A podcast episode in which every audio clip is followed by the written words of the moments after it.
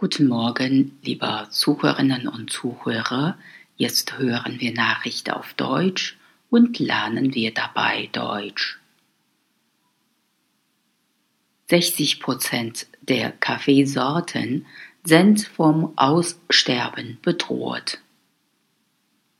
Krankheiten, Klimawandel und Rodung bedrohen rund 60 Prozent der wild wachsenden Kaffeesorten.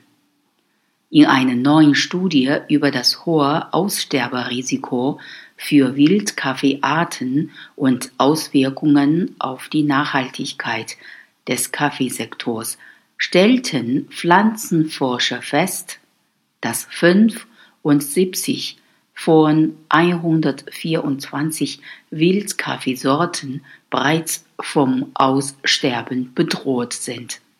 Experten betonen, dass wilde Arten der Schlüssel zu einer gesunden, lebendigen und geschmacksvollen Kaffeeversorgung sind.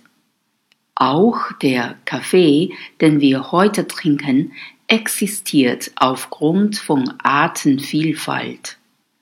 Neben der Arabica-Bohne ist die Robusta-Pflanze eine der beliebtesten Kaffeesorten, die heute jeder trinkt.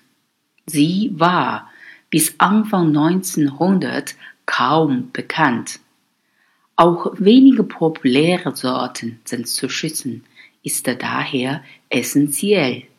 Untersuchungen ergaben, dass allein aufgrund des Klimawandels die wilde Arabica-Pflanze in etwa 60 Jahren aussterben wird. Ein Lösungsansatz könnte die Konservierung der Wildkaffeesamen in Samenbanken sein. Rund 55 Prozent der Wildarten sind bereits in solchen Genbanken konserviert.